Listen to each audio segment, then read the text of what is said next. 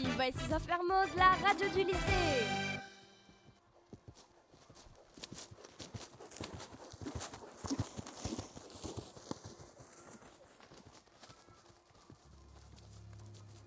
Bonjour, gente dame.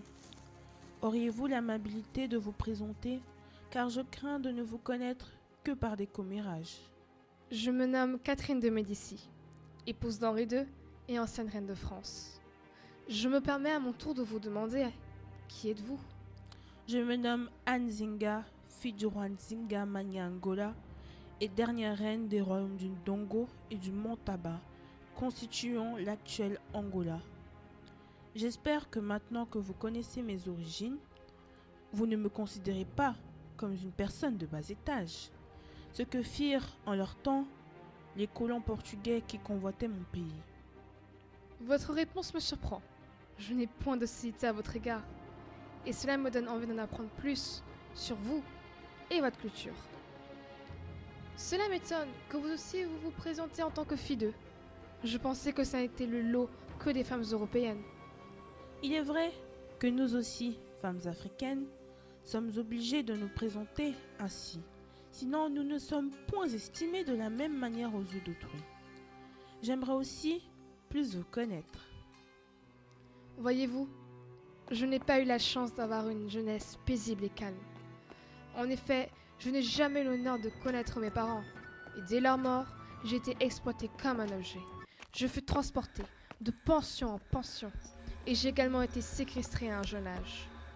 À l'âge de 14 ans, j'ai connu un mariage forcé.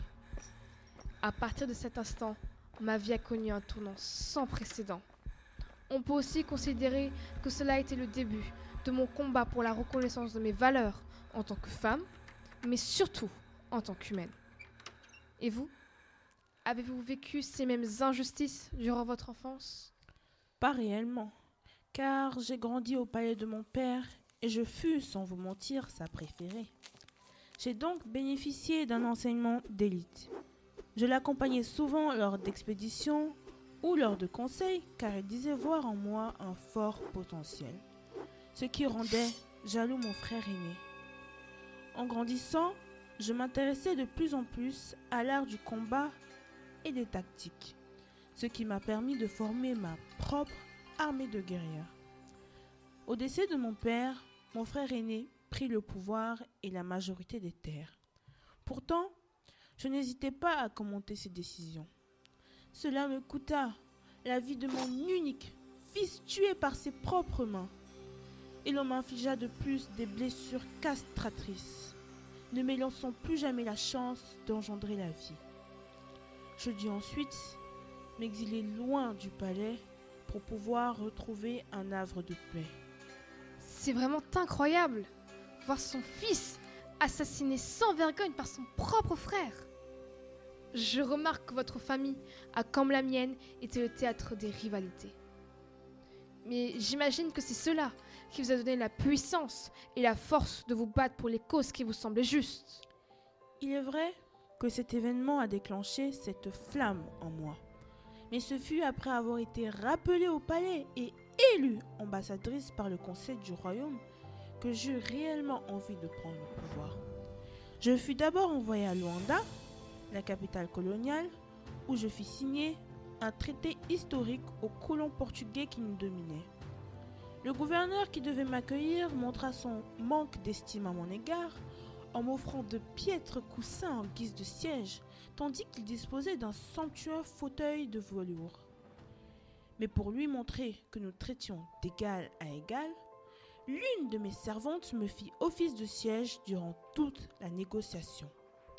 Après cela, je restai quelque temps à Luanda et j'ai appris la langue et les rites et coutumes qui se mettaient dans les rues de la ville. Plus tard, à mon retour au palais, je décidai de commanditer la mort de mon frère et de tuer son fils héritier. Mes ennemis enfin éliminés, je pris le trône. Et vous Avez-vous eu des enfants? Oui, je suis également mère. J'ai eu dix enfants, mais malheureusement, trois d'entre eux ont perdu la vie peu après la naissance. J'ai aussi vu trois de mes fils monter sur le trône de France. Cependant, j'ai dû affronter leur mort. En revanche, les autres ont réussi à avoir une place importante dans la royauté ou dans l'histoire. En ce qui concerne mon époux, je l'ai accompagné jusqu'à son dernier souffle, malgré le fait que nous n'étions aucunement proches. Il était très distant et froid avec moi. Il avait même l'audace de se montrer devant tout le monde avec une autre femme. J'ai même failli être répudiée, car elle avait eu un enfant avec celle-ci, sans même nous en ayons un. Je peux donc dire que ce mariage ne fut aucunement un plaisir. Il représentait seulement un bout de papier de plus, et rien de plus. Après sa mort, je fus encore plus active pour mettre fin aux guerres de religion qui menaçaient notre royaume. Pour cela, j'usais de mes talents de persuasion pour convaincre le peuple, et je n'hésitais pas à appliquer de nouveaux édits. Malheureusement, je n'ai pu empêcher que des batailles et des attentats se produisent. Comment avez-vous trouvé le courage de continuer à diriger un pays malgré toutes les tragédies que vous venez de dénoncer sans jamais rien laisser paraître Sincèrement, je ne saurais vous donner une réponse satisfaisante. Je peux en revanche vous assurer que sur le moment, je n'avais d'autre choix que d'enfuir ma peine et mon chagrin au plus profond de mon être pour pouvoir garder la tête haute. Effectivement, nous étions en pleine guerre de religion entre protestants et catholiques. Je ne pouvais donc pas me permettre que mes émotions m'envahissent afin d'assurer la survie de la France. Je dois malgré tout avouer qu'à des moments, mon chagrin prenait le dessus. Surtout lorsque je me suis retrouvée encerclée avec mon fils par des protestants dans mon propre palais et qu'ils aient tenté de nous ôter la vie. Ou encore lorsque je vis mon propre peuple s'entretuer, tout cela à cause des croyances de chacun. À ces moments, j'étais en proie au doute quant à mes capacités à gouverner. Mais j'ai toujours fini par reprendre contenance pour continuer à me battre et chercher des solutions pour espérer qu'un jour ce massacre ne cesse. Mais dites-moi, quel a été votre plus grand combat lors de votre règne, ou celui qui vous a le plus marqué?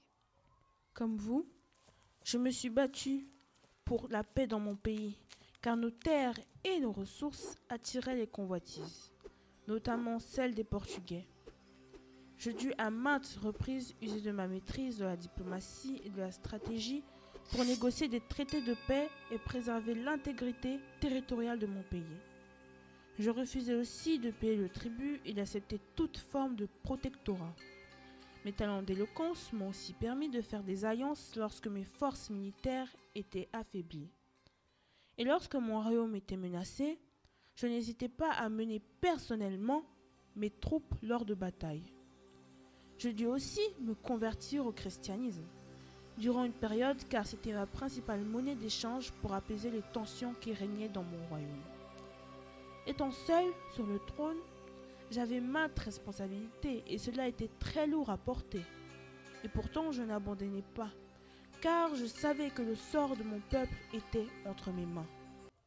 À travers votre discours, j'aperçois une femme forte et sensible qui s'est battue durant toute sa vie pour se faire une place dans la société et qui a lutté durant tout son règne pour préserver la paix dans son royaume. En effet, nous avons été sous-estimés et délaissés par nos proches. Mais nos combats et nos sacrifices ont permis à nos royaumes d'être au stade d'aujourd'hui. Je suis certaine que d'autres femmes pourront se faire entendre comme nous l'avons fait et réaliser des exploits encore plus inouïs. Eh bien, ma chère, ce fut un réel plaisir de converser avec vous. Le plaisir est amplement partagé. Je vous souhaite une bonne journée et j'espère que nous nous reverrons bientôt.